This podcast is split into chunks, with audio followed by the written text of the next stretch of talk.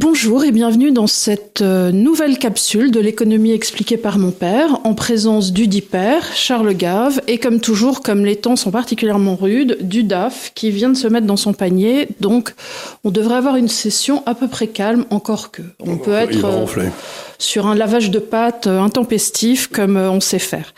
Alors voilà, aujourd'hui, euh, on a un peu bousculé nos programmes parce qu'il ne vous aura pas échappé sur les réseaux sociaux et ailleurs que il y a eu d'abord SVB, ensuite Crédit Suisse, Silicon Valley Bank et ensuite Crédit Suisse qui ont eu des altermoiements et qui ont rendu les uns et les autres un petit peu nerveux. hier, au moment où je fermais mon ordinateur, Crédit Suisse était à 47% de pourcentage de potentiel euh, sauté quoi. voilà, c'est ça. Donc ça nous a, vous nous avez posé beaucoup de questions évidemment sur les réseaux. Est-ce que Monsieur Gav va en parler? Est-ce que Charles va nous dire quelque chose? Est-ce que voilà. Donc on espère que cette émission sera montée très vite. Et là, je me tourne vers les autres pour que vous ayez cette réponse. Et on va reprendre un petit peu. Euh, de, alors, avant de rentrer dans les spécifiques du marché actuel, on vous a tiré des très beaux graphiques que j'ai pas réussi à tirer en couleur, mais Charles les a en couleur sur euh, les indices bancaires, sur ce qui se passe réellement et tout ça. On va revenir sur en première partie, Charles va vous expliquer ce qu'est une banque. Et en deuxième partie, pourquoi, d'abord, on vous l'avait annoncé, on vous l'avait dit, et euh, pourquoi on vous avait expliqué du reste qu'ils ont tué les entrepreneurs, ils ont tué les rentiers, ils vont tuer les banques. Mhm. Et on y est. Euh, C'était la politique des taux zéro et ça nous a amené effectivement dans, le, dans lequel on est actuellement. Absolument. Donc, rappelons Charles, à l'origine des, des Lombards. Oui, les banques. Alors, les banques, oui. Euh, D'abord, il faut bien comprendre que euh, c'est un, intermédiaire et que c'est un intermédiaire qui est absolument nécessaire. Alors d'un côté, vous avez tous les petits épargnants qui sont là, les petites fourmis, qui, épargnent de l'argent pour leur vieux jour. Et de l'autre, vous avez les fous que sont des entrepreneurs qui sont prêts à tout perdre, qui sont, qui sont des malades et qui n'ont jamais autant d'argent qu'ils en voudraient. Bon. Et donc, il faut qu'il y ait quelqu'un qui se mette au milieu et qui mutualise le risque. Alors, mhm. je, peux raconter. C'est-à-dire que, compte tenu de la grande capacité d'intelligence qu'il a, il va prendre l'argent, il va ensuite le prêter aux, gars qui sont là, en essayant d'éliminer les plus cinglés. Donc, pour avoir un, pour avoir un truc à peu près raisonnable. Et, c'est important, cette histoire d'éliminer les plus cinglés, parce qu'on y reviendra pour tout ce qui est venture capital, euh, dans une troisième partie et de ce qui se passe. aussi. C'est quand il n'y a pas d'élimination des cinglés, il eh se ben, passe ce qui se passe aujourd'hui. Il se passe ce qui se passe aujourd'hui. Ou quand on a fait. Euh... Donc, je peux vous raconter comment, dans l'histoire, je sais pas si c'est l'histoire qu'on m'avait racontée quand j'étais en fac il y a bien longtemps, mais la façon dont les banques ont commencé, c'était en Italie, probablement au XIe ou XIIe siècle. Les bouchers. ah oui, oui, oui. les bouchers. Euh, bon, ben, ils avaient un commerce florissant. Les gens les payaient. Et les gens avaient confiance dans les bouchers parce qu'ils se disaient, il est, enfin, je veux dire, il est solide. Mhm. Euh, il est... Et puis il a des grands couteaux. il a des grands couteaux. Donc, les gens ont commencé à déposer leur argent chez les, chez les bouchers. Oui, parce que dans ton village, c'est probablement avec le forgeron une des deux personnes que tu ne vas pas les attaquer. Voilà, tu te dis, il est costaud, et puis, euh, et puis il avait des garçons bouchers avec lui, bref. Donc, et puis, bon, les bouchers ont vu ça, puis ils se sont dit, tiens donc, euh, qu'est-ce que je vais faire de cet argent? Bon, on peut le mettre comme l'oncle Picsou dans un trou et dans un coffre et puis il puis le regarder en se disant c'est bien. Mais il dit bah euh, je connais un tel qui a l'intention de monter un commerce de chevaux, allez je vais je vais aller lui prêter quoi. Et puis ils ont commencé à prêter et puis ils se sont rendus compte avec stupéfaction qu'il y avait à peu près que 20% des gens qui revenaient rechercher l'argent qu'ils avaient mis en dépôt. Et donc ils se sont dit attendez s'ils me prennent que s'il y en a que 20% qui viennent rechercher l'argent, ça veut dire que je peux prêter 5 fois. Mmh que j'ai. C'est-à-dire, ils ont, ils sont mis à créer de la monnaie. Ils sont mis à créer de la monnaie, des, des pierres. tu vois, du QE.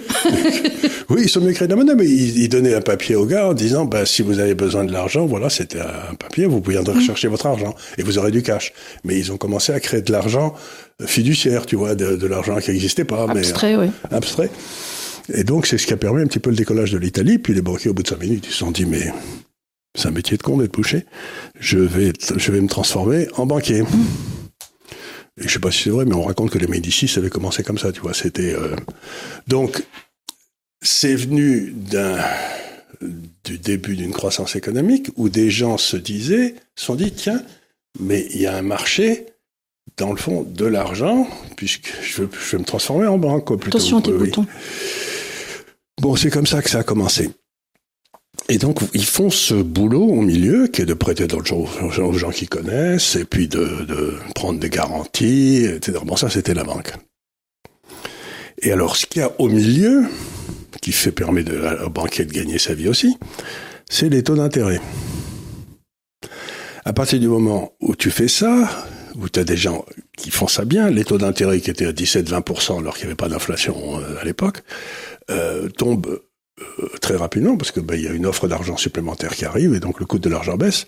Ce qui fait qu'un bon système bancaire, aussi curieux que ça paraisse, avec des taux d'intérêt normaux, euh, ben, les taux d'intérêt sont là où ils devraient être, c'est-à-dire à peu près sur la rentabilité du capital investi ou quelque chose comme ça, tu vois. C'est quoi, moyen. 8 Ça va, ça varie entre 4 et 8 selon le risque que tu prends. Quoi. Si tu prêtes à l'État qui a aucun risque, comme chacun sait, euh, tu prêtes à, tu prêtes à 3 ou à 4.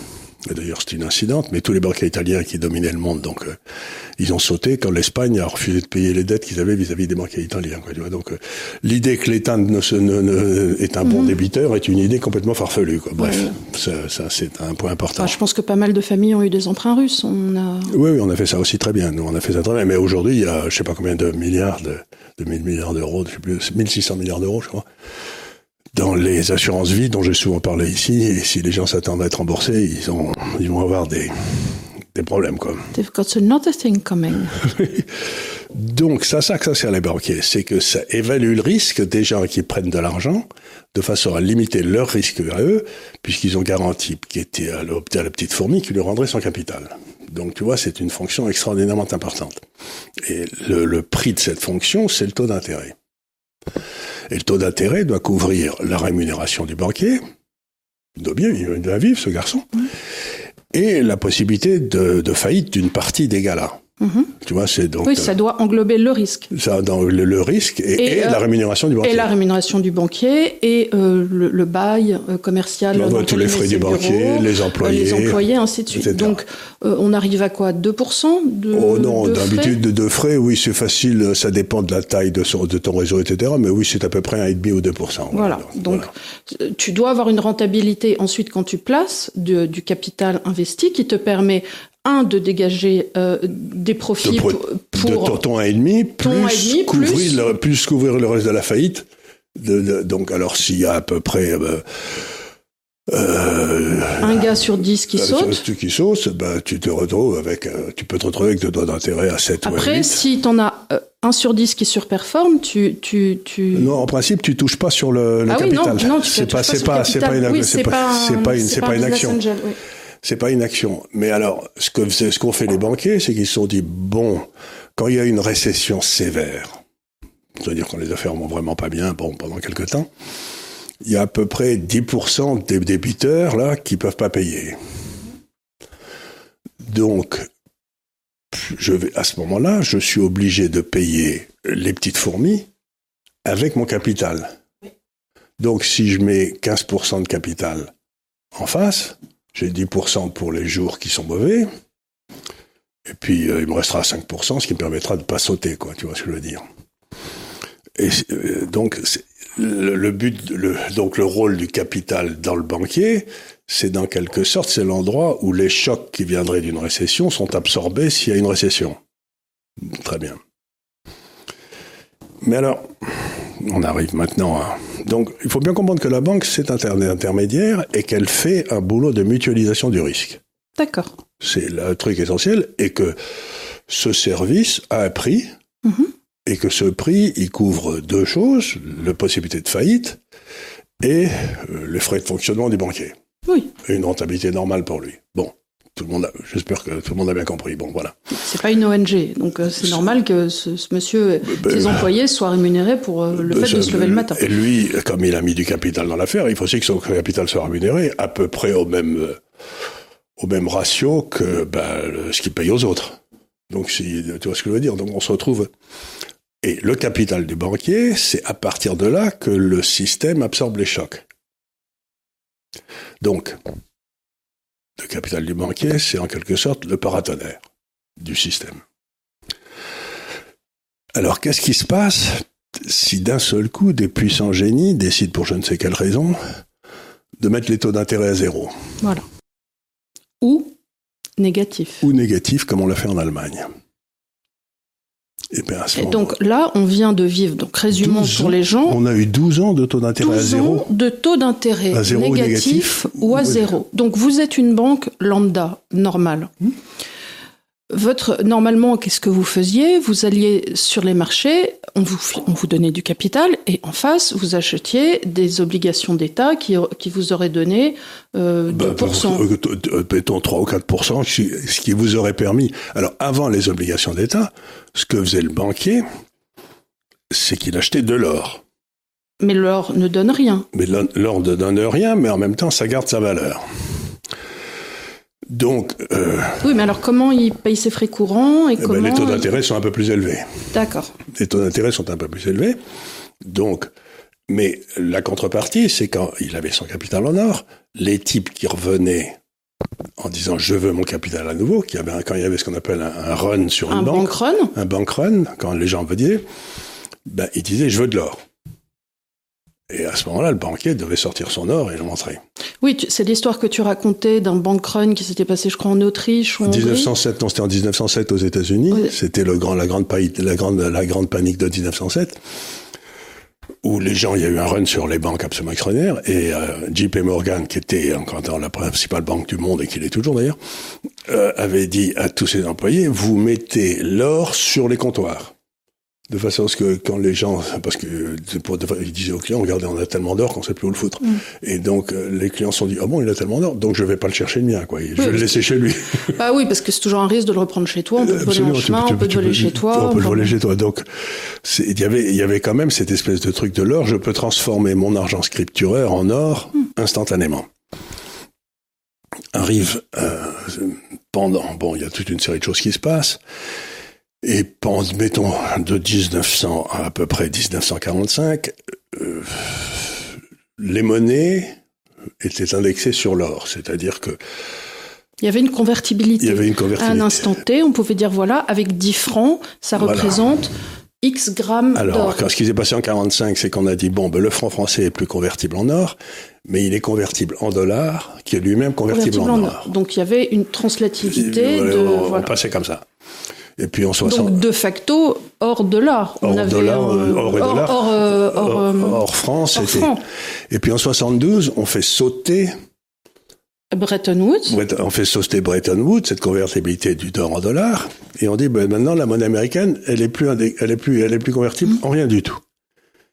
Bon, c'est-à-dire qu'on abandonne tout ancrage des monnaies il n'y a plus de, il y a plus de limite. Et c'est drôle parce que vous trouverez dans Conflit un article de RUF, dont j'ai déjà parlé ici, qui à ce moment-là explique aux Américains en leur disant mais euh, vous allez avoir la possibilité de créer de la monnaie n'importe comment. Ad infinitum. Et, ça, c'est ad libitum, et c'est extrêmement dangereux. Et tout ce qu'il euh, prévoit, tout ce qu'il euh, visualise dans cet article se passe. Se passe, exactement. D'abord, on a une vague d'inflation extraordinaire.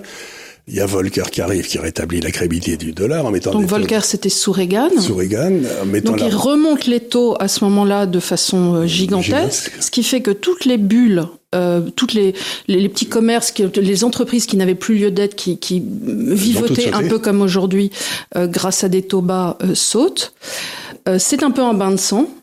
C'est un peu un Le marché des actions à ce moment-là se pète la gueule. Se pète la gueule de façon absolument euh, dramatique. Les obligations surperforment. Les, les, obligations ont commencé par se péter la gueule, puis ensuite ils sont montés jusqu'à 15% sur les taux d'intérêt aux États-Unis, sur les obligations d'État, ce qui est incroyable. Et donc là, il y a eu quand même, par exemple, toute une série de, il y a eu toute une série de banques qui ont sauté parce que ben elles ont elles ont eu une crise de solvabilité. Mais je vais y revenir. Donc, ce qui se passe à ce moment-là, c'est que les monnaies deviennent détachées. Et donc les banques centrales, comme l'avait dit Rueff, ont la possibilité de créer de la monnaie quasiment à l'infini. Et alors, euh, on a, pour toute une série de raisons, on va pas, on va pas revenir trop loin sur dans l'histoire, mais on a une grave crise financière qui vient parce que les taux d'intérêt étaient trop bas en 2008-2009 sur l'immobilier, certains s'en souviennent. On prend des mesures, on, on sauve les banques, et on, Et pour euh, alors que le problème venait du fait que les taux d'intérêt avaient été trop bas trop longtemps, quelle est la Moins- solution qu'on choisit Attends, moins que sur l'immobilier, c'était aussi des produits pourris. C'est-à-dire que Ben, Les a- produits pourris, ils étaient fondés sur l'immobilier. sur l'immobilier, bien sûr, mais ils avaient fait des sortes de junk bonds. C'est Donc, ça. et, et les contre, où étaient les contrôleurs Euh, il y avait- Euh, y Où, étaient les mecs qui auraient dû regarder que Personne, ça s'est fait, ça s'est fait. ça euh, s'est agrégé et, C'est-à-dire, ce qui s'est passé entre 2000 et 2009, c'est qu'il y a eu une véritable privatisation de la création de l'argent aux États-Unis sans aucun contrôle. Or, j'ai toujours soutenu qu'autant j'étais favorable à la concurrence dans les lignes aériennes ou dans les fabricants de voitures, etc. Mais dans le, il ne peut pas y avoir de concurrence dans la création de monnaie. La monnaie, c'est un bien commun et c'est quelque chose qui doit être régi de façon extraordinairement. Donc il y y, a eu une création nettement en 2008 par les banques commerciales. Ben, absolument, on a créé de la monnaie comme si... euh, Bon, boum, il y en a une crise extraordinaire quand les taux d'intérêt remontent, le marché immobilier américain saute, et quelle est la solution choisie? Au problème qui avait été créé par des taux d'intérêt trop bas C'est de mettre les taux d'intérêt encore plus bas, Oui, bien et sûr. pendant 12 ans. Et, aujourd'hui, et donc, When in trouble, double. une trouble double, vous savez, c'est le vieux truc des, des, des, des mauvais traders, c'est-à-dire que quand ils ont une position en perte, ils doublent, comme ça, si ça, si ça remonte, ils vont gagner, mais en fait, à chaque fois, ils se plantent. La base de, le- de la gestion, comme j'ai toujours dit, c'est de vendre les perdants et de garder les gagnants. Bon. Donc, vous vous retrouvez dans ce monde où, d'un seul coup, les taux d'intérêt sont extraordinairement bas. Illogiquement bas. Mais- et ils sont bas pourquoi? Parce que la Banque centrale achète les obligations de l'État, des États américains, français, etc., à des taux d'intérêt à zéro. Et en contrepartie, elle crée de l'argent.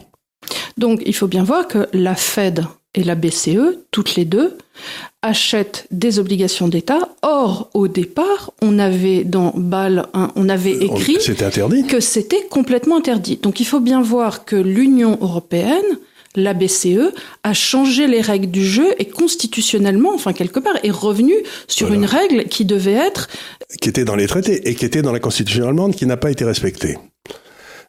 Bon, alors au bout d'un certain temps, vous savez, c'est ce que disait euh, ce bon Milton Friedman, encore une fois, buvons un coup. Euh, euh, ben, L'inflation, c'est partout et toujours un phénomène monétaire, la hausse des prix se déclenche. Et à ce moment-là, les taux d'intérêt se mettent à monter. Non, alors, ils sont obligés parce que ce qui se Possible, passe, sinon, sinon, on part en alors, hyperinflation. ce qui se passe, c'est que pour une raison qui nous échappe, ils ont décidé effectivement, au bout d'un moment, de se dire, on va laisser courir l'inflation.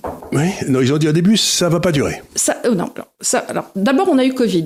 Oui. Donc Covid, les indices bancaires euh, descendent en dessous de 75, on Oui, se oui. retrouve dans une situation, bon, là on injecte, on injecte, on, On injecte, injecte. on crée de la monnaie, on crée de la monnaie, et puis il arrive effectivement un moment où toute cette création monétaire commence à se voir. Donc on a une inflation qui commence, une inflation monter. sur les prix, enfin une hausse des prix qui commence à se voir, avec effectivement des, des, des limites structurelles et la hausse de l'énergie qu'on a déjà, euh, dont on a déjà parlé souvent. et qui était complètement anticipable, Comme- avec des restrictions, etc., voilà. qui avait été complètement anticipé. Donc, Donc, eh ben, on se retrouve aujourd'hui dans une situation qui est... Bon, alors maintenant, plaçons-nous deux ou trois ans en arrière. Et regardons ce que fait cette banque de la Silicon Valley. Donc la SVB, la Silicon Valley Bank. Silicon SVB. Le- La Banque centrale a mis un pognon incroyable dans les, dans les marchés. Donc pour les empêcher de baisser, puisqu'il y avait le Covid. Et vous savez, j'ai toujours dit que euh, dans les, les marchés financiers, c'était très facile. Il suffisait d'avoir s'il y avait plus d'imbéciles que d'argent, plus d'argent que d'imbéciles. Là, il y avait beaucoup plus d'argent que d'imbéciles.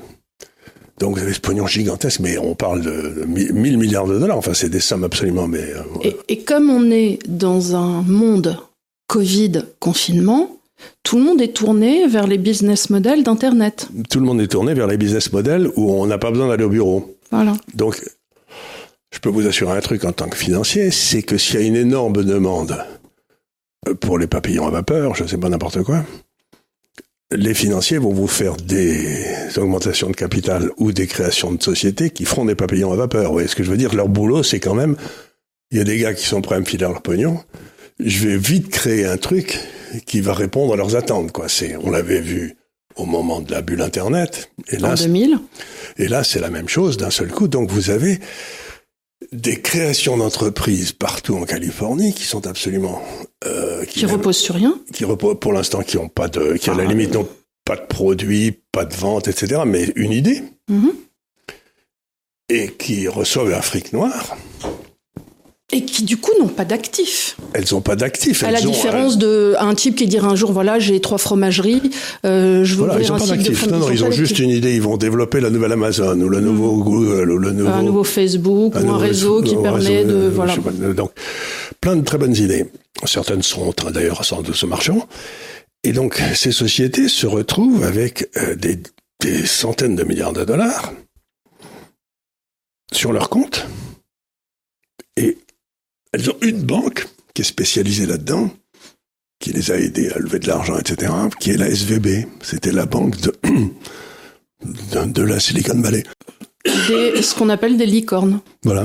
Donc, ces licornes déposent leur argent en cash c'est comme si j'étais chez le boucher autrefois. Oui, oui, vraiment. On dit, tiens, j'ai trop de cash, vous le mettez a, le, il y a le, le casher check, ils arrivent donc, avec. Voilà. Donc, les dépôts de cette banque, qui était une banque d'une taille raisonnable, passent de 70 milliards de dollars à 180 milliards de dollars. Mm-hmm. Mais 70 milliards à 190, tu dis? 190, oui. Ce qui n'est pas rien. Hein ouais. Donc bon, euh, on prête un petit peu à droite ou à gauche à des gens qui en auraient besoin, mais elle se retrouve quand même avec 120, 130 milliards de dollars de trop dont elle ne sait pas quoi foutre. Bah, qu'il s'agirait de faire fructifier aussi, parce que ben, euh, les gens qui l'ont prêté attendent un, attendent un intérêt. Voilà, attends, ben, bah, non, les taux d'intérêt étaient à zéro, donc mais, mais pour l'instant, elles se disent il faut que j'en fasse quelque chose. Donc elles ont, mettons, allez, au moins 100 milliards de dollars, ce qui est quand même beaucoup d'argent. Hein. Mmh. Et elles se disent, qu'est-ce que je vais en faire? Et alors, la Banque centrale américaine leur dit à l'époque... Donc là, on est en 2019 On est, en 2019, 2019 de 2020, 2021, leur dit, en aucun cas, je ne vais monter les taux d'intérêt, parce que... Oui. Je m'y engage. Je m'y engage pour les 18 mois qui viennent. Alors, il faut que je dise quelque chose à tous les ceux qui nous écoutent là. Si une banque centrale vous dit quelque chose en vous disant par exemple, on va jamais dévaluer, vous vendez la monnaie tout de suite parce que ça veut dire que le week-end suivant, il va y avoir une dévaluation. Vous voyez ce que je veux dire? Ne croyez jamais une banque centrale. Une banque centrale est payée pour mentir. Hein. C'est pas, c'est son boulot. C'est euh, et en plus, si elle vous dit quelque chose de précis, comme le disait l'un des grands banquiers centraux de l'histoire, qui était Greenspan, il disait si vous avez compris ce que j'ai dit, c'est que, que je me suis mal exprimé. C'est que je me suis mal exprimé. Exactement. Donc, ils, parlent dans un langage abscon auquel personne ne comprend rien. Donc là, ils vous disent, mais garantissent qu'en aucun cas montre les taux. Manque de peau, comme on l'a dit tout à l'heure, l'inflation part au travers du toit, et la seule façon de lutter contre l'inflation, c'est de faire monter les taux d'intérêt. Donc, il faut monter les taux d'intérêt. Mais la pauvre SVB, qu'est-ce qu'elle avait fait, elle, quand on lui avait dit que les taux d'intérêt montaient pas? Elle avait acheté des obligations américaines, sur lesquelles il n'y a pas de réserve obligatoire, c'est-à-dire que tu peux, à 1,5% sur 10 ans. Bon. Mais maintenant, les taux d'intérêt passent sur les 10 ans américains de 1,5 à 4. Mm-hmm. Qu'est-ce que ça veut dire en termes comptables? Ça veut dire que le prix de ton obligation est passé de 100 à 80. Tu perds 20% sur, sur ton capital. Donc, mettons qu'ils avaient 100 milliards en obligations, j'en sais rien, ils se retrouvent avec 80 milliards.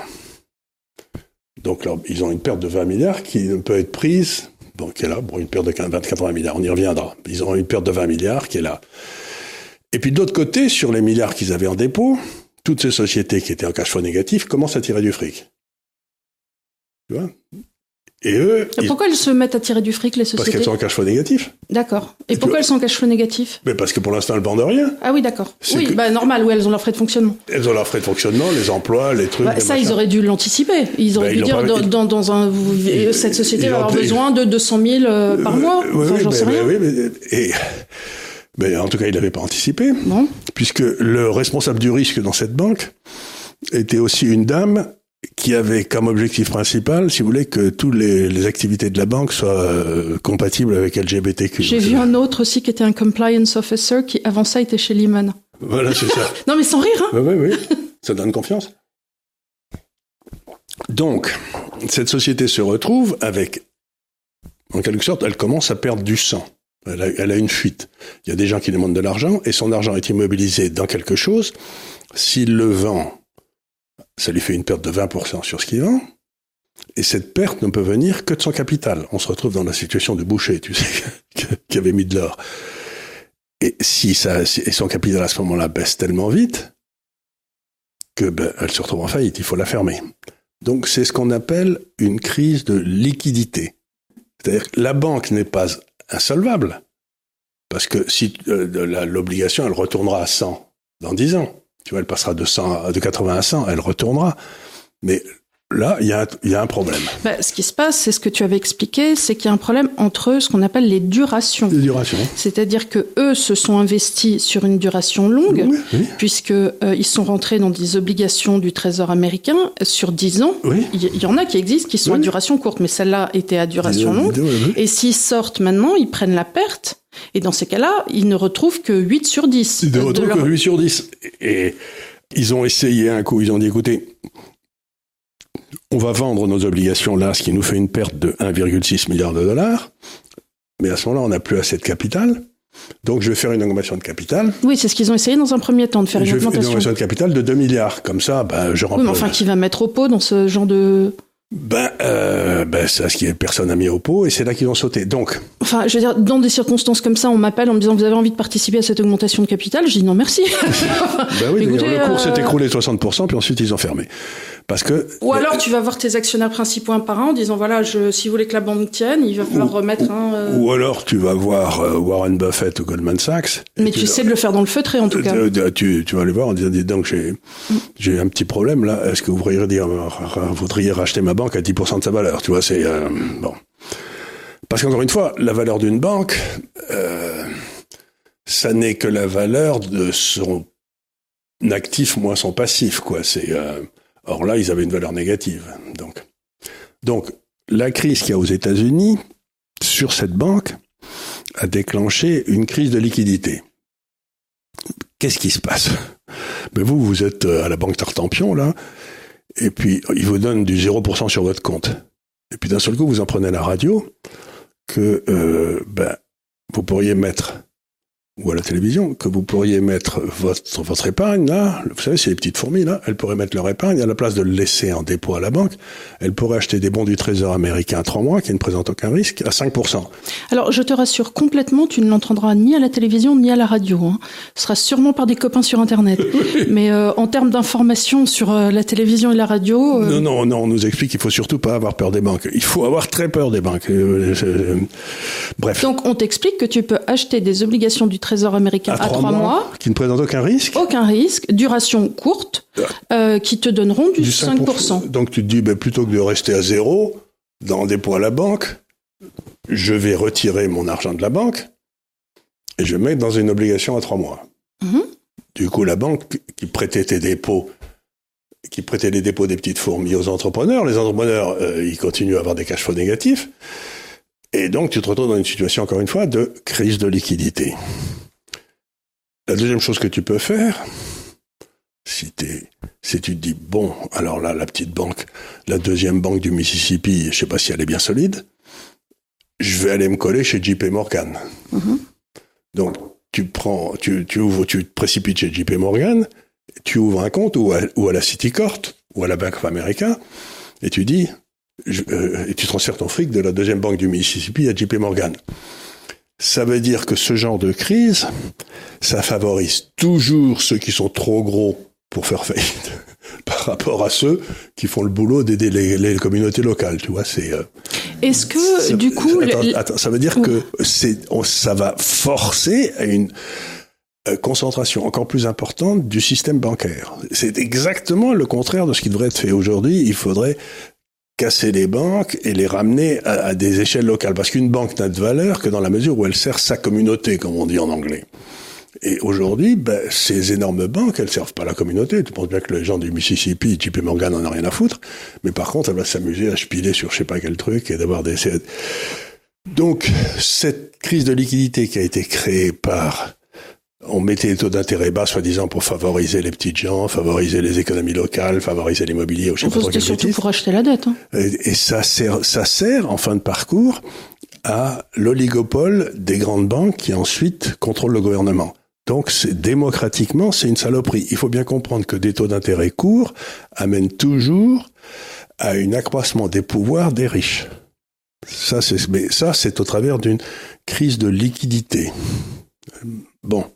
Donc, j'espère qu'on a couvert à peu près le phénomène de la crise de liquidité. Donc, les liquidités, la crise de liquidité aujourd'hui, c'est aux États-Unis dans les banques, et c'est un problème qu'on sait traiter. Il suffit de remettre du pognon. Il suffit que la Banque centrale aille avoir le Crédit Suisse et lui dise bon voilà vous, avez 54 milliards ou je sais pas combien de francs suisses de, de crédit à la banque et s'il y a des gens qui retirent leur argent, vous pouvez tirer sur cet argent pour le remplacer. Oui, mais du coup l'inflation va répéter à la hausse. Oui, c'est pas impossible, mais ça, si tu veux, pour l'instant, plus personne parle de l'inflation, tout le monde parle des banques qui sautent, tu vois. C'est, il faut savoir sauter les problèmes pareil, quoi. C'est ce que disait ton père euh, quand on lui parlait de, de, de la Russie communiste à l'époque de l'Allemagne nazie. Il disait écoutez, si ça vous fait rien, on va d'abord traiter l'Allemagne nazie, je m'occuperai de l'URSS dans un second temps. Voilà. voilà. Il faut savoir traiter les problèmes. Il y a des problèmes d'aujourd'hui et des problèmes de, qui sont plus lointains. Donc là, d'un seul coup, l'inflation, c'était le problème numéro un, il fallait le traiter tout de suite. Ça ferait des petits problèmes dans les banques, comme on s'y attendait parfaitement. Et donc maintenant, bah, si vous voulez, l'inflation est devenue un problème tout à fait subsidiaire. Il faut, on va aller bah, D'autant que l'inflation, c'est un problème, enfin, la, hausse alimentaire, c'est un problème de petites gens, entre oui, guillemets. Eux, ils ont des problèmes de, de grandes personnes. Et voilà, ils ont un problème de grandes personnes. Bon. Et la deuxième chose à laquelle il faut arriver, et ça c'est beaucoup plus grave et c'est beaucoup plus embêtant, c'est un problème de solvabilité.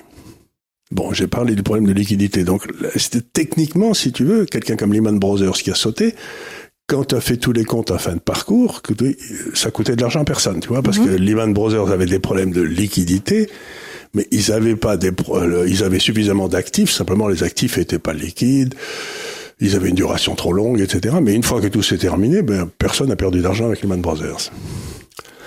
Par contre, les problèmes de solvabilité, c'est quand euh, ben, le banquier ou euh, les gens à qui le banquier a emprunté sautent. C'est-à-dire que d'un seul coup, c'est plus simplement, il faut plus attendre dans le temps que la dette soit repayée. Elle sera jamais repayée parce que le type est complètement insolvable. C'est les emprunts russes dont tu as parlé tout à l'heure. Mais ça, normalement, euh, le banquier l'a anticipé, puisqu'on l'a vu en début, que les personnes qui y prêtaient, il avait calculé son risque, il prêtait à une personne, et il savait, enfin, il prêtait à dix personnes, et il savait qu'il y en aurait deux qui réussiraient et deux qui échoueraient. ou une qui échouerait, etc. Oui, ça, en principe, c'était lui qui l'avait échoué.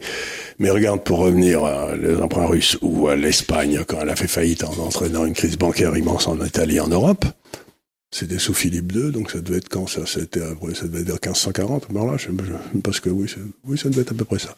Bon, bref, l'Espagne saute. Et à ce moment-là, tu as un problème de solvabilité, parce que toutes les réserves qu'avaient les banques, pour les petites fourmis, elles, ils les avaient prêtées à l'Espagne. Mm-hmm.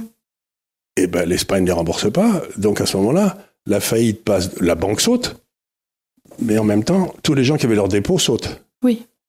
Et ça, ça amène à une baisse de la masse monétaire phénoménale. Oui, bah oui, parce que tu as une destruction. Euh, une destruction de, monnaie. Une destruction de monnaie. Une destruction de monnaie. Et alors ça, ça va pas du tout. Parce que ça, c'est très difficile à arrêter. Tu sais, c'est ce que je dis toujours. Moi, quand je joue au rugby, le mec, il faisait 80, 85 kilos, il courait à peu près, j'étais mon poids, et puis il courait à peu près aussi vite que moi et tout. Mais maintenant, t'as des mecs de 125 kilos qui courent beaucoup plus vite que moi. Comme des gazelles. Comme des gazelles. Et puis, euh, il vaut mieux les arrêter dans le premier mètre, parce que si tu les, si t'attends 10 mètres, euh, tu te fais exploser quand tu l'arrêtes, quoi, puis il passe. Bon. Ben, une des, c'est ça, et c'est ça qui crée les déflations. C'est-à-dire la baisse, la, la, la hausse de la valeur de la monnaie. Donc on est entre la question qui se pose, c'est OK, on a une crise de liquidité, on sait comment la traiter, mais est-ce qu'il y a des gens dans le système qui, sont, en solvabilité, qui sont en, problème de solvabilité Et c'est là où j'arrive à l'Europe. Parce que là, je vais, vous je vais vous dire un truc tout simple. Bon, imaginons qu'à cause de l'inflation, etc., les taux en France, il y a 6 ou 7 la France a une, dette considérable, comme chacun le sait, de 3 000, je sais plus. Avec un service de la dette considérable. Avec un service de la dette, mais qui aujourd'hui est encore assez bas. Mais si les taux d'intérêt passent de 1 à 1,5 à 6, ben, d'après les calculs que j'ai vus, je les ai pas faits, mais d'après les calculs que j'ai vus, la totale... Tu l'avais fait au moment de la campagne présidentielle, ce calcul. Oui. Les la quasi-totalité des recettes fiscales va au service de la dette. C'est-à-dire qu'il n'y a plus rien pour la police, pour l'armée, pour la justice, pour toutes les fonctions régaliennes, plus tous les transferts sociaux, il n'y a plus rien. Et aujourd'hui, il faut savoir que, en termes simples, euh, les gens me disent il y a un déficit de 5% du PIB, mais ça veut rien dire. En fait, si vous faites euh, combien l'État dépense par rapport à combien ce qui touche, c'est quasiment 50%. C'est-à-dire, on se rend pas compte, mais dans le fond, si moi quand j'ai un trou dans ma, mon compte en banque, je mesure le trou par rapport à mon revenu. Oui. Ben, l'État il le mesure par rapport au revenu de, de tous les gens en France, en disant ça, ça quelque part ça m'appartient, mais ça ne l'appartient pas. Donc si on le mettait par rapport à ce que lui touche de façon régulière, on serait carrément à 40 ou 50% Donc le jour où ça passe à 100% ben, plus personne ne prête à l'État français, même pas les banques. Les petites fourmis, là, elles n'achètent plus des obligations de l'État français. Et à ce moment-là, tu rentres dans une crise de solvabilité. Et le problème que je vois en Europe, c'est qu'aujourd'hui, l'inflation est à 7 ou 8% en Allemagne. Les Allemands sont comme des fous. Je renvoie d'ailleurs au, à, l'interview que j'avais fait de ce bon euh, Marcus Kerber, Marcus Kerber mon, mon, correspondant à Berlin, qui explique que si l'inflation reste à 6 ou 7% euh, en Allemagne, les Allemands vont se révolter. Bah oui, ça, bouffe toutes les rentes. Ça bouffe, et puis surtout, les,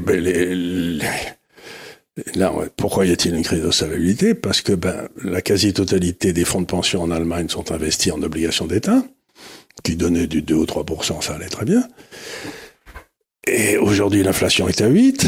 Tu donnes de 2 ou 3% ça va plus du tout. Mais les taux d'intérêt sont montés à 3 ou à 4 en Allemagne. Ça veut dire qu'une obligation que tu avais achetée à zéro, elle était à 80. Donc les fonds de pension sont en train de perdre. C'est pas les banques qui sont en danger aujourd'hui en Allemagne, c'est les fonds de pension.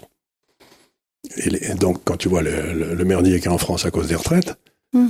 c'est rien par rapport à ce qu'il y a en Allemagne le jour. Et comme dit toujours ton frère, moi, tant que les Français ou les Italiens sont dans les rues, je m'inquiète pas, mais le jour où les Allemands commencent à défiler dans les rues, je commence à faire du souci. Donc, il n'est pas exclu que les Allemands... C'est sûr que, les manifestations à Zurich, on en voit peu. S'il y a des manifestations à Zurich, il faut faire très très très, attention. Quoi. Euh, donc, ce que je veux dire par là, c'est que les États-Unis sont dans une crise de liquidité, mais l'Europe est en train de rentrer doucement dans une crise de solvabilité. Et ça, c'est très difficile à résoudre parce que ça veut dire qu'il y a toute une série de gens qui vont avoir des baisses de leur niveau de vie, mais considérables. C'est, et que la quantité de monnaie peut baisser et que, euh, je ne vois pas comment on pourrait avoir une crise de solvabilité, par exemple, en France, sans que ça amène à des changements politiques et monétaires profonds. C'est-à-dire qu'une crise de solvabilité en Europe, euh, ça rend l'euro. Mettons qu'il y a une crise de solvabilité gigantesque en France et pas en Allemagne. Comment ça serait possible même? Ben Parce qu'ils sont beaucoup moins endettés que nous. D'accord, oui. Et, oui, euh, donc eux, on continuerait à leur prêter, et puis ils ont une industrie, et nous, on arrêterait de nous prêter. Marc, cela dit, on a été obligé dans les derniers OAT d'indexer sur l'inflation. donc déjà, on a des prêts euh, moins larges. Voilà, oui, c'est ça. Et, et, donc, ce que je veux dire par là, c'est que ce qui m'inquiète dans tout ce que je raconte, c'est que euh, ce qui guette l'Europe, c'est un peu ce qui a frappé le Japon. Dans mon premier bouquin, j'avais quand j'avais dit que ce qui allait arriver en Europe, c'était, euh, j'avais fait une grande démonstration sur ce qui avait foutu le Japon en l'air. C'était en 2002 ou 2003. Et ben aujourd'hui, c'est en train de se réaliser. C'est-à-dire qu'on voit les prémices d'une crise de solvabilité arriver en Europe. Donc encore une fois, une crise de solvabilité, ça veut dire que euh, la monnaie ne vaut plus rien parce que euh, tous tes contrats sont en francs en euros, tous tes, tous tes revenus sont en euros, tout le droit est basé sur l'euro. Mais si on réussit plus à gagner des euros et qu'on fait qu'en dépenser, euh, le système s'arrête. Les petites fourmis du monde cessent de prêter. Et donc, si c'est de prêter à la France et pas à l'Allemagne, ben je vois pas comment l'euro va survivre. Euh, ou à l'Italie.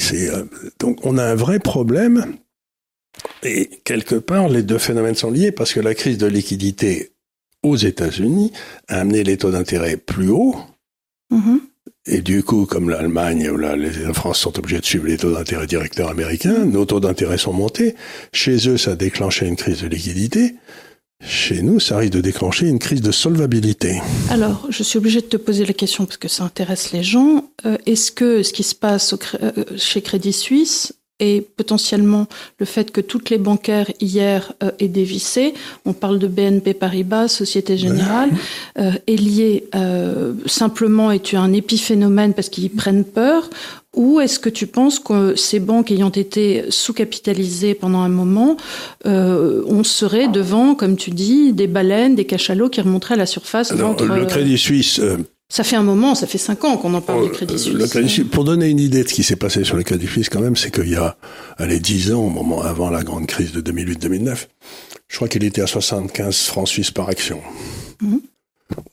Hier, il est tombé à 1,70. Oui. Donc, la capitalisation boursière de Crédit Suisse, il y a 10 ans, c'était 100 milliards de francs suisses. Mmh. Aujourd'hui, on est à 10, même pas. Oui. Donc vous imaginez la perte. J'imagine qu'il y a des tas de bonnes familles bourgeoises euh, en Suisse ou partout qui avaient des crédits suisses, tu vois, c'était... Euh. Mais euh, je crois qu'on peut accepter que depuis 5 ans au moins, on dit à tous ceux qui nous écoutent, n'ayez pas une banque dans votre portefeuille en Europe. Mmh.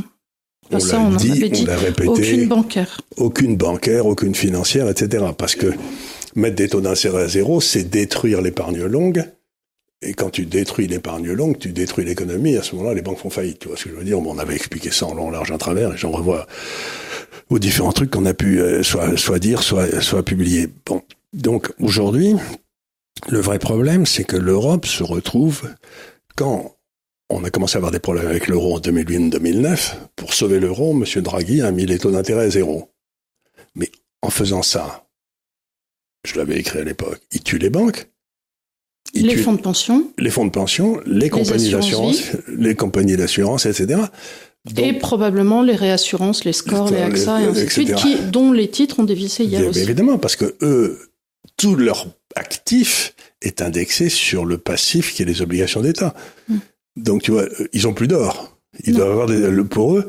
Bah déjà, on les a forcés à avoir des, obligations d'État. On les a forcés. Quand j'étais chez Score au Conseil, euh, il y avait quelqu'un qui avait dit on devrait acheter des actions Nestlé. Alors, euh, le président avait dit écoutez, si j'achète des actions Nestlé, je crois que j'ai, euh, je sais plus combien, 40% de réserve obligatoire à mettre. C'est-à-dire que pour chaque action Nestlé que j'achète, je dois mettre 40% en cash mmh. en dépôt. Si j'achète des obligations Nestlé, ce, soit, ce sera 30%, et si j'achète des obligations grecques, c'est zéro.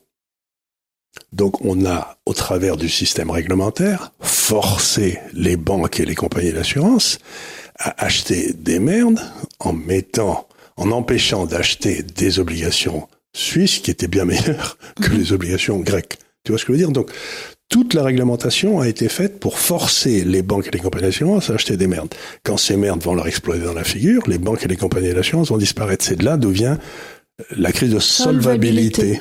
C'est simplement parce que ce qu'ils ont en garantie ne vaut rien.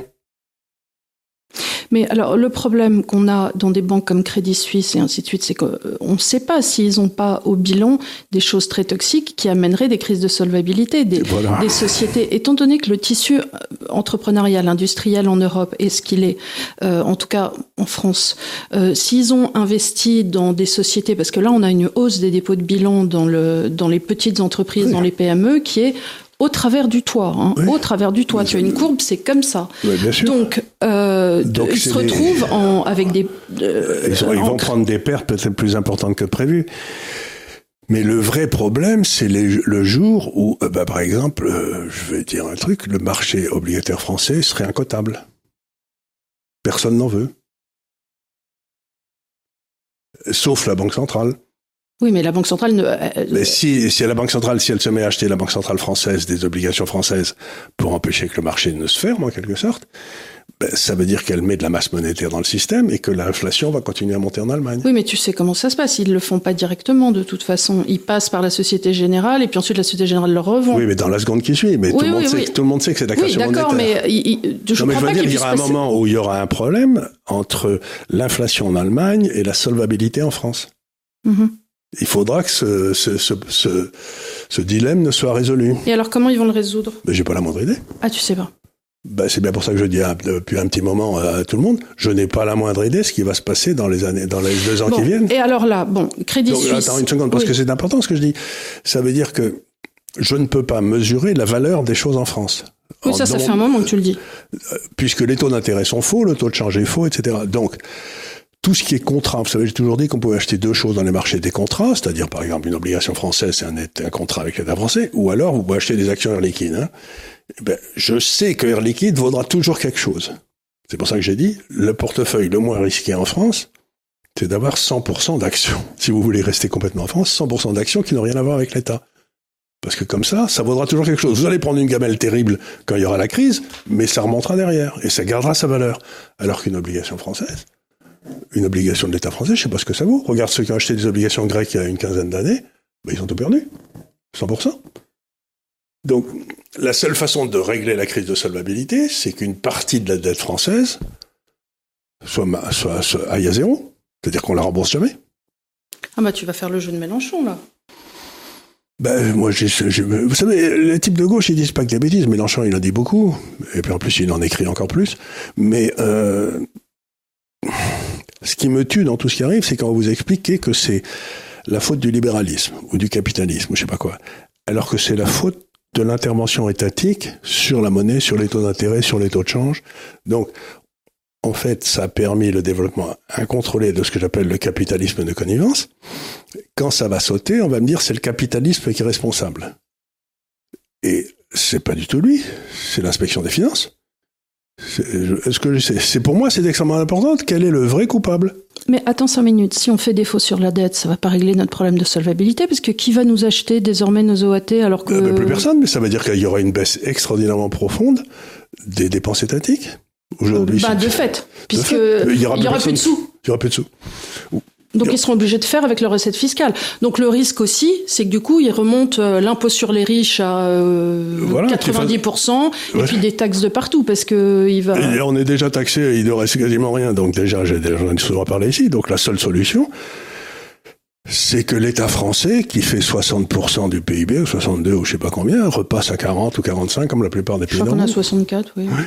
Repasse à, donc c'est-à-dire qu'il y a des coupes profondes, et c'est pour ça que je me tue à dire, la première des choses à faire, c'est à faire un audit, de façon à savoir où il faut faire les, les, coupes. Par exemple, ton copain Charles Prats, il est très, il est très compétent. Il a dit qu'il y avait quelque chose comme 72 millions de cartes vertes et on n'est que 67 millions. Cartes vitales. De cartes vitales, oui, des cartes vitales. Ben, moi, il me semble que si j'étais un gouvernement responsable, j'essaierais de savoir qui sont ces 5 millions de cartes vitales.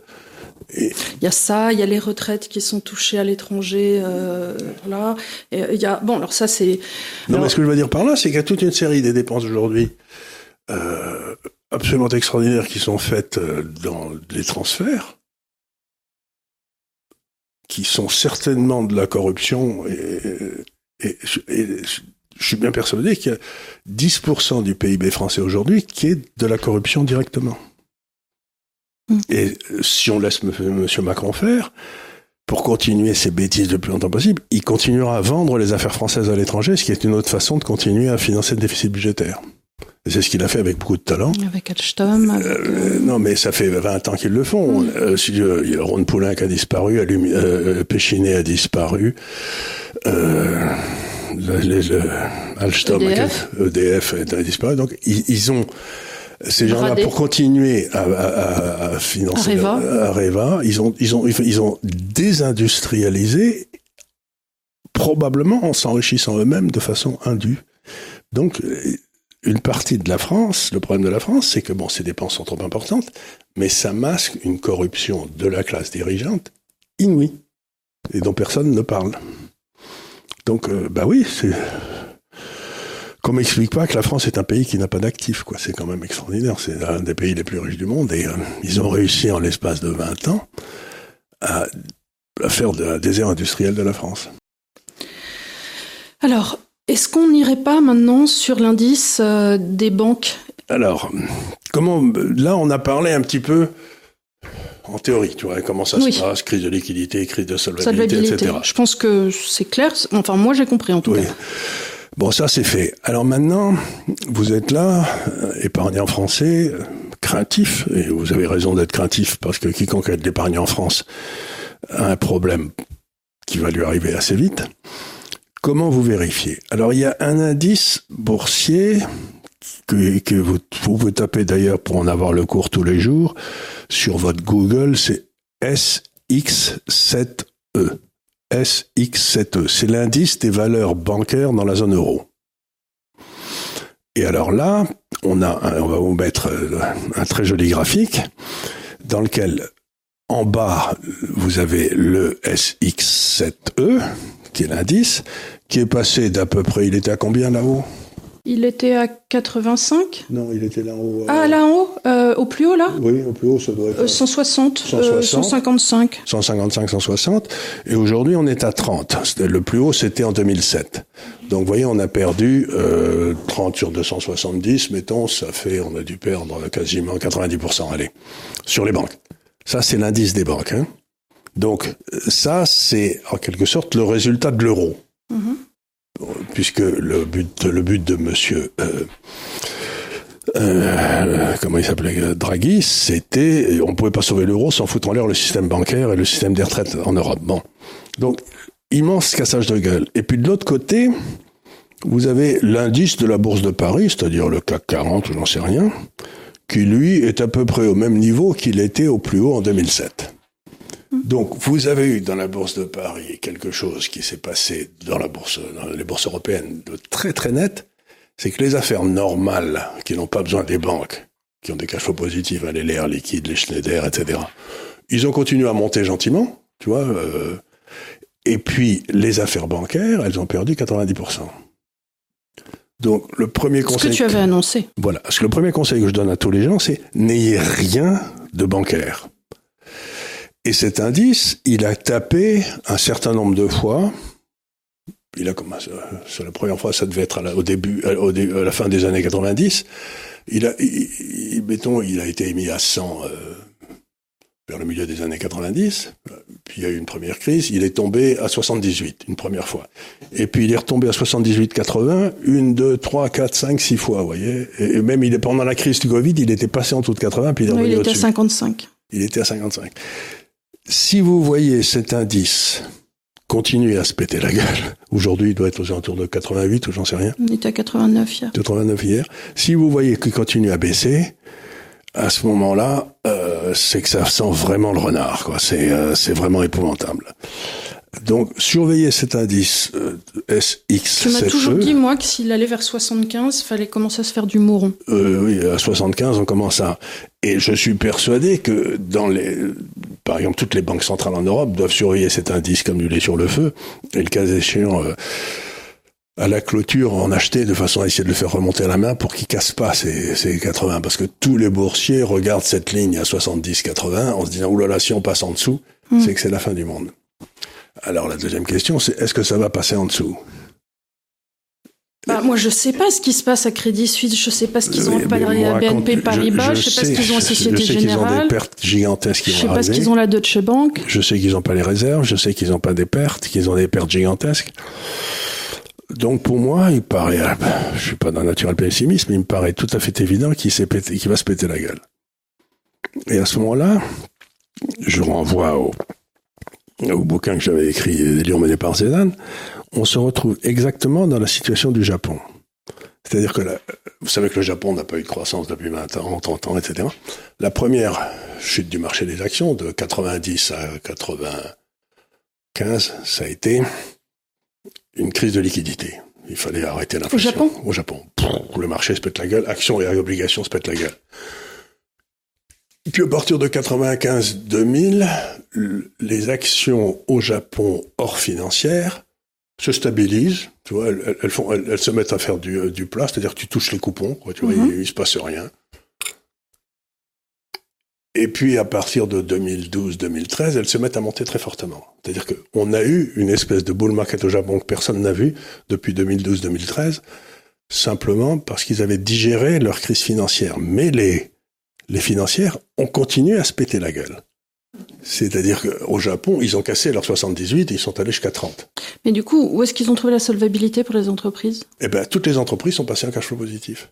Ah d'accord. Elles ont dit, ben, les banques... Donc elles s'autofinançaient Elles s'autofinançaient. Au point qu'aujourd'hui, qu'au Japon... Il n'y a plus de marché obligataire. Il n'y a plus de marché obligataire, plus personne, il n'y a plus de marché bancaire, il n'y a plus rien.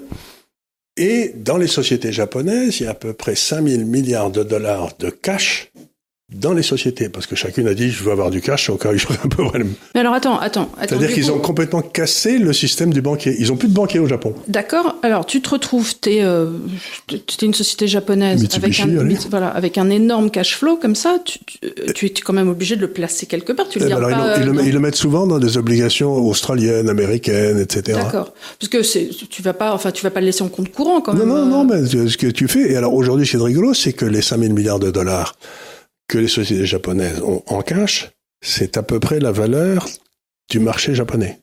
C'est-à-dire que quiconque pourrait acheter le marché japonais dans son ensemble, il trouverait dans les sociétés de quoi Oui. payer son achat. Oui, oui. C'est-à-dire que c'est vraiment pas cher, quoi. C'est euh, donc pour ceux qui ont, euh, ceux qui savent pas quoi faire de leur cash, ils peuvent en mettre un petit peu dans les sociétés japonaises. euh, bon, mais les bancaires, maintenant plus personne s'en sert, donc les bancaires c'est devenu, je sais pas, chez- qu'elles deviennent, elles, elles sont plus très utiles. Mais ça va, il va se passer aujourd'hui, il est en train de se passer la même chose, c'est-à-dire qu'on est en train de sortir d'un monde où les bancaires étaient l'intermédiaire. Mhm. On revient dans un monde où, dans le fond, le, le- tu gardes le cash chez toi. C'est ce qui va se passer aussi en France. Et c'est extrêmement moins efficace. C'est pas efficace du tout comme façon de tu vois, d'utiliser l'argent. C'est-à-dire que ben, toi, tu as trop de pognon, il y en a un gars qui est à côté.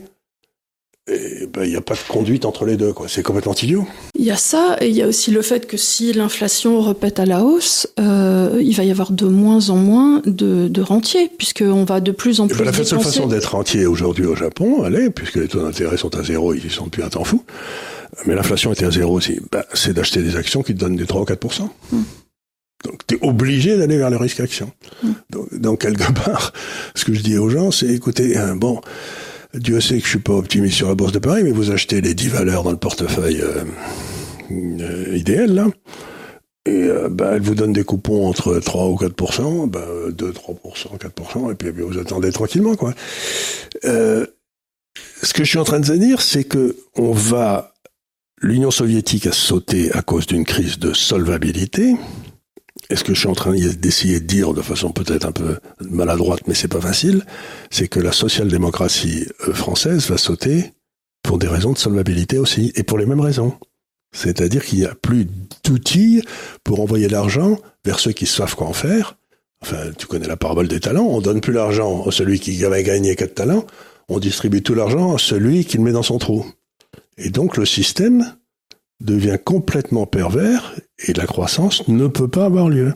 Et donc, attends. Euh, si je reprends l'exemple du Japon, les grandes sociétés qui sont cotées euh, peuvent, elles, tenir leurs sortir leur épingle du jeu parce qu'elles peuvent se financer, elles pourront se financer grâce à l'actionnariat. Le- en fait, ce que devraient faire les sociétés japonaises, c'est distribuer l'argent à leurs clients, mais comme elles n'ont plus accès au syst- à leurs actionnaires, ben, elles donnent des dividendes qui sont bien, mais elles le gardent en réserve au cas où il y aurait un pet. Non, là, je te parle pour la France, demain. Pour la France, c'est si pas- les bancaires explosent, on n'a plus de liquidité. Qu'est-ce qui va se passer Euh, On va Ben, tu plus pourras pouvoir plus acheter un appartement? Voilà, il va plus. J'y arriver. Il y a deux choses pour moi que je vois tout de suite. C'est que un, euh, Monsieur Lambda qui veut étendre sa crèmerie ne trouvera plus de pré-relais parce que lui. Sauf s'il a suffisamment, et sa première crèmerie marche tellement bien qu'il s'est fait du cash et qu'il le paye lui-même en cash. Ah oui, mais alors tu te rends compte euh, Ah oui, oui, oui, mais c'est Pour ça, acheter un bail, euh, il faudrait vraiment. euh, bon, et en tout cas, il n'est pas élevé à mâche. Il peut pas le faire. Un... Mais il pourra avoir le gars qui veut lui donner le bail, on vous le dira, je vous le paierai sur une partie du loyer, votre bail. Et Alors, il y ça, a à ce moment-là, ça. ça s'arrange. Et les prêts immobiliers. Parce que les Bah, ça gens va, achètent les- en France. S'il y a une crise de solvabilité, je vois pas où ils vont avoir les, les Ah ben, l'immobilier au Japon, de, au début dans la crise de liquidité, ensuite dans la crise de l'ébul, ça a dû baisser de 70%. Hmm. Donc dans une crise de, de solvabilité, l'immobilier se ratatine. Et imagine l'immobilier commercial, l'immobilier les bureaux, l'immobilier de, des grands magasins, l'immobilier de tout ça. Ça va, ça va pas valoir triper. Donc, une crise de solvabilité, quelque part, ça te ramène à une phase du capitalisme où il n'y a plus de marché, il y a plus de marché financier, il y a, il y a plus de, il a- il y a plus de marché bancaire. Oui, oui. Donc c'est c'est c'est une baisse de vélocité de la monnaie extraordinaire. Et ça veut dire aussi Puisqu'il n'y a plus d'intermédiaires. il y a plus d'intermédiaires. Donc c'est bien joli de vouloir se débarrasser des banquiers, mais c'est pas une bonne idée parce qu'ils font un boulot utile. Et quelle serait la solution? Les gens me demandent quelle serait la solution. Ben, pour moi, la solution, elle est toute simple. C'est que les banques vous savez, il y a deux, on appelle banque deux choses. Ce que j'appelle le bureau de poste, c'est-à-dire vous mettez votre Alors argent. oui, ça c'est autre chose. C'est le Glass-Steagall Act. C'est les banques de dépôt et les banques d'affaires. Et euh, suite à la crise des années 30, on avait séparé aux États-Unis parce que les c'est pas du tout le même métier. C'est pas du tout le même métier et effectivement, il n'est pas normal que euh, on spécule avec l'argent d'une institutrice. Oui. Donc normalement, on devrait pouvoir déposer son argent de sa retraite, faire Oui. du 2 ou du 4 et euh, personne touche à ça. Et c'est et- or ils ont chassé Debré qui Euh, Debré, il a permis la banque de fusion et des banques de dépôt en France. Et puis ensuite, ça s'est passé aux États-Unis aussi. Ils ont fait la même chose dans les années Clinton. Moyennant quoi, on a une crise économique très dure euh, dix ans après, à peu près pareil. Donc, vous avez, dans quelque sorte, dans, dans les, dans les métiers d'argent, vous avez euh, le bureau de poste et vous avez le casino. Et fusionner un bureau de poste et un casino, c'est pas une bonne idée, parce que les types du casino, ils prennent le pouvoir ils s'amusent avec l'argent des autres. Donc première chose, il faut rendre, il faut que retourner, par exemple, les banques. Il n'y a, y a pas de raison que les, les, les, les, casinos soient cotés. Enfin bref, donc euh, il n'y a pas de raison. Donc euh, très bien, on sépare les deux. Et deuxièmement, une banque, c'est censé servir une région. C'est-à-dire que l'épargne de la région, c'est comme ça se passait à, à- euh, en Italie au départ, dans la plaine du Pô, c'est-à-dire ben, l'épargne qui était des petites fourmis, là, elles allaient euh, dans le boucher local, puis ensuite elles se réinvestissaient là, dans le coin. Mais aujourd'hui, ces banques monstrueuses qu'on a créées, la BNP, la Société Générale JP Morgan, elles prennent de l'argent du monde entier et elles le réinvestissent dans des espèces de spéculations à la noix, euh, et elles peuvent faire sauter n'importe quel gouvernement. C'est-à-dire qu'elles sont profondément antidémocratiques et profondément anti-économiques. Donc il faut casser ces banques et recréer la, la Banque du Limousin, le Crédit du Nord qui vient de fusionner avec la Société Générale. Donc ils continuent à se concentrer comme ça, alors que de ce fait, ils deviennent un contre-pouvoir à l'État. Ils disent à l'État, si vous faites pas ce que je veux, je saute, et si vous sautez, et si je saute, vous êtes foutu. Donc il faut que les banques redeviennent petites de façon à pouvoir faire faillite oui. pour que la, la destruction créatrice ait lieu aussi chez les banques. Maintenant, je, je te dis peut-être une, une bêtise, mais je crois que JP Morgan a en dépôt 18 000 milliards de dollars. 18 000 milliards. C'est un État. Mais c'est beaucoup plus qu'un État. Mais c'est monstrueux. C'est quasiment le, le- le- c'est beaucoup plus que le PIB français. Mais en dépôt. Donc encore, pour cette crise de liquidité qui commence aux États-Unis, il va ramener encore plus de liquidité à JP Morgan. Oui, bah oui, puisque les petites bandes vont sauter, les gens vont prendre peur, donc ils vont aller Mais- vers mais- le grand. c'est ça. Ils vont à tous. Et c'est 18 rationnel. 000 milliards de dollars. C'est- c'est- C'est-à-dire que c'est incompréhensible. La taille de JP Morgan est incompréhensible pour un esprit humain. Donc, il faut ramener ça à taille humaine. Je vois pas pourquoi, je vois pas les services que JP Morgan rend à la France. Ou même aux États-Unis. J'ai rien contre JP Morgan, mais il y, a des mo- il y a un moment dans la vie où le rôle d'un politique, dire- c'est de dire à quelqu'un, vous êtes dans une position qui devient quasiment monopolistique, vous en abusez, ben, euh, on va vous casser en 10. C'est ce que les États-Unis avaient fait d'ailleurs avec euh, AT&T, tu sais, qui était la société de téléphone. Oui, de téléphone. de Ils, ont forcé AT&T à se casser en, en 10, et c'est de là, de ce cassage de AT&T en 10, qu'est venue toute la croissance technologique américaine. Parce que tous les ingénieurs de AT&T, c'était les meilleurs du monde. Ils se sont trouvés, à la place d'être dans un monopole, ils se sont retrouvés en concurrence, et ils sont bien se faire concurrence les uns avec les autres, et c'est de là d'où vient tout le boom des États-Unis depuis. Donc, casser AT&T, Et surtout, ça permet aux consommateurs d'avoir des prix beaucoup plus attractifs. et des produits dont ils ne savaient même pas qu'ils pouvaient exister. Donc encore une fois, on retombe devant le truc quand une société va, euh, quand une, une grande société devient monopolistique, il faut absolument la casser. C'est-à-dire qu'il faut casser Amazon, il faut casser Google, il faut casser toutes ces sociétés les unes après les autres et en faire quatre ou cinq sociétés. Et en, Mais c'est ce qui paradoxal. enrichira les actionnaires. Hein. Mais c'est paradoxal que tu dises ça, toi, un libéral, de vouloir que quelque part la force de l'État intervienne dans Ah, un contrat privé. c'est- moi, moi, je suis un libéral à na- nature un peu, spéciale. Je dis, il y a des moments où le capitalisme va faire tellement vers le capitalisme de connivence.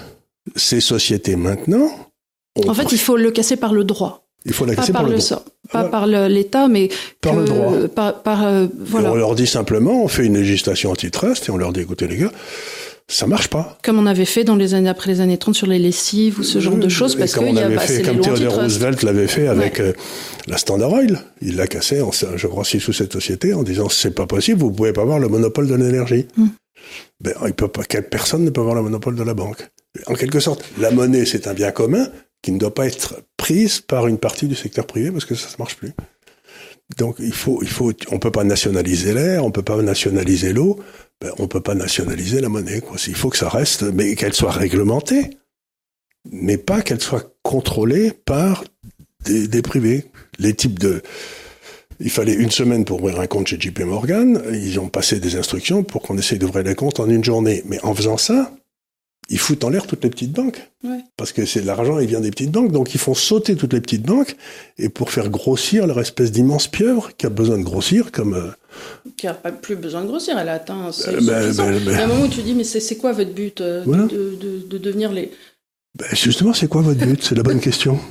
C'est quoi le but de JP Effectivement, quand tu as 18 000 milliards de dollars, tu pourrais dire, bah, c'est bon, là, vous êtes dans une croissance pérenne, vous gérez bien ça, et puis... Euh, Mais surtout, ce que devrait faire JP Morgan, c'est spécialiser, je sais pas, une, une, banque dans la gestion d'actifs, puis la privatiser, une banque dans la dans l'immobilier, la privatiser. Oui.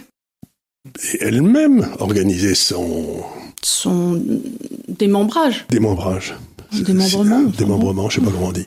Donc, encore une fois, euh, bah, c'est ce qu'on dit dans, ce, dans l'Institut de Liberté. Ils ont joué avec la monnaie, ils ont joué avec les taux d'intérêt, ils ont joué avec les taux de change, ils ont joué avec la, duration, etc.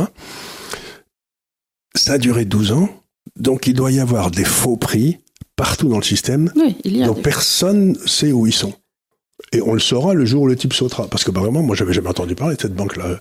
SVB, non, moi non plus. Jamais. C'était la 16e banque américaine. Donc, il y a un truc d'un seul coup qui va péter. Regardez, SVB pète, et puis tous les marchés partent en conneries. Mm. Mais il y a 15 jours, personne connaissait SVB, quoi. C'était. Je crois que si t'es pas dans le Silicon Valley, tu connais pas cette banque. Euh, voilà, tout, tu t'en foutais. Et donc il va y avoir des trucs qui vont se mettre à péter à droite Crédit à. Suisse, on n'est pas surpris, ça fait cinq ans qu'on en entend parler. Euh, que Société Générale se retrouve dans le truc, je suis pas surprise. Hier, BNP Paribas, euh, ça a pas mal chauffé, mais euh, quid de la Dutch, dont on entend parler depuis cinq ans aussi. Cinq ans aussi. Et puis toutes les banques euh, en Allemagne, des banques les régionales, les Landerbank là, qui sont des nids à corruption, des nids à Là, celle-là, je sais pas trop comment ça va se passer parce que ce sont des banques quasiment nationalisées. Bref, il y a toute une série d'endroits où, euh, si on soulève le commerce, ça commence à en sortir mauvais. Hein. Hmm. Et ça vivait que parce que les taux d'intérêt étaient à zéro. Et comme tu dis souvent, quand on voit un cafard, il y en a rarement qu'un hein, dans une cuisine. Il n'y a jamais, y a jamais qu'un seul cafard. Il y a jamais un seul cafard dans une cuisine. Hein, ça c'est.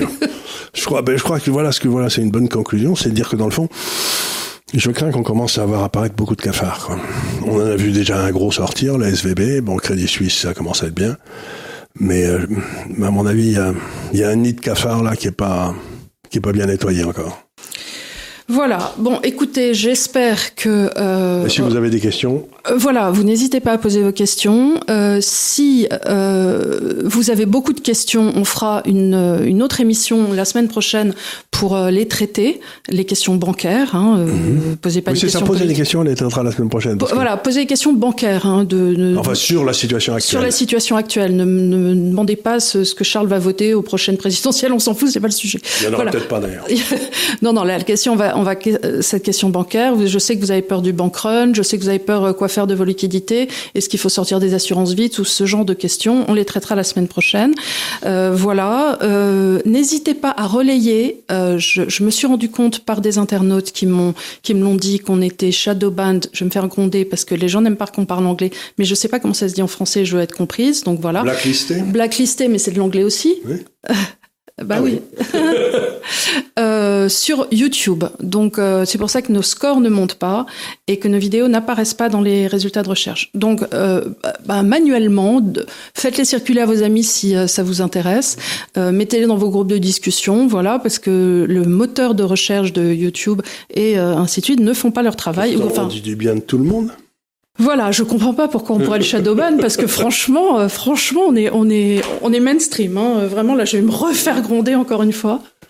Voilà, écoutez, euh, merci de nous avoir suivis infiniment. Vous aurez peut-être des incrustations du DAF qui se fait beaucoup de soucis pour la solvabilité et la liquidité de nos finances. Euh, tant qu'il a accès aux croquettes, lui, ça va, ça va. Le cours de la croquette est terriblement monté, tu sais, mais surtout depuis qu'ils ont mis des insectes dedans. voilà, euh, je vous dis donc à la semaine prochaine en espérant que d'ici là, le système n'est pas pété. et euh, posez-nous vos questions sur nos supports, que ce soit Twitter, sur la page de YouTube de l'Institut, et on y répondra la semaine prochaine. Merci de nous avoir suivis. Merci beaucoup. thank you